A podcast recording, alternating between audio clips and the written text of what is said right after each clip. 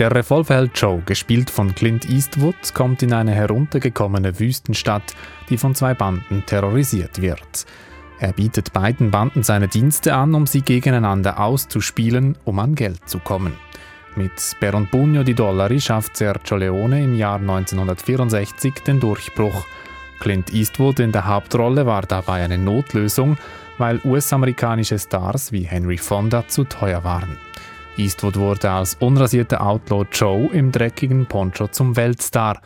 Auf Für eine Handvoll Dollar folgten Für ein paar Dollar mehr und zwei glorreiche Halunken.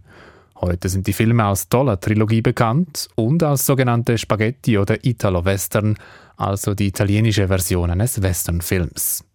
Sergio Leone wurde 1929 in eine Filmfamilie geboren. Sein Vater drehte ebenfalls Filme, seine Mutter war Schauspielerin. Und so arbeitete Sergio Leone bereits vor seinen bekannten Western im Filmbusiness.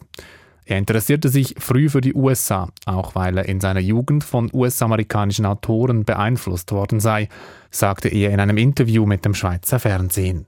Ma guardi, io ho amato molto l'America perché la mia formazione eh, culturale, se vogliamo, è nata un po' con i grandi scrittori americani e, e naturalmente sono andato in America pieno di. Auch darum sei er begeistert in die USA gegangen. Dort hat ihm aber nicht alles gefallen. So kritisierte Leone etwa, dass es den Amerikanerinnen und Amerikanern nur ums Geld gehe.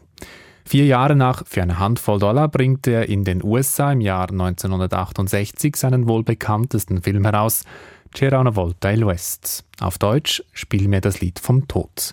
Darin perfektioniert Sergio Leone seine typischen Stilmittel des Italo-Western, etwa im finalen Duell zwischen Henry Fonda als Frank und Charles Bronson, dem namenlosen Mann mit der Mundharmonika. Über Minuten zieht sich die Szene hin, bis die Spannung kaum mehr zu ertragen ist. Eines dieser Stilmittel ist die Kameraeinstellung, wie Kulturjournalist Remo Vitelli 2019 in der SRF-Sendung 100 Sekunden Wissen sagte. Das sind zum Beispiel die extremen Nah- und Detailaufnahmen bis hin zur sogenannten italienischen Einstellung.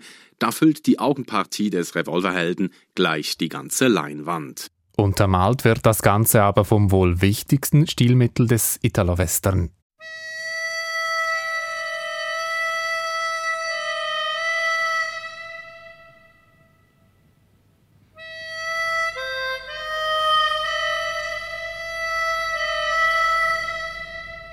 Die Musik des italienischen Komponisten Ennio Morricone. Leone und Morricone kannten sich bereits aus der Schulzeit und arbeiteten auch bei der Dollar-Trilogie zusammen.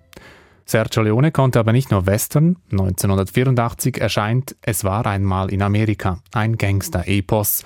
Der Film sollte aber der letzte des italienischen Regisseurs bleiben.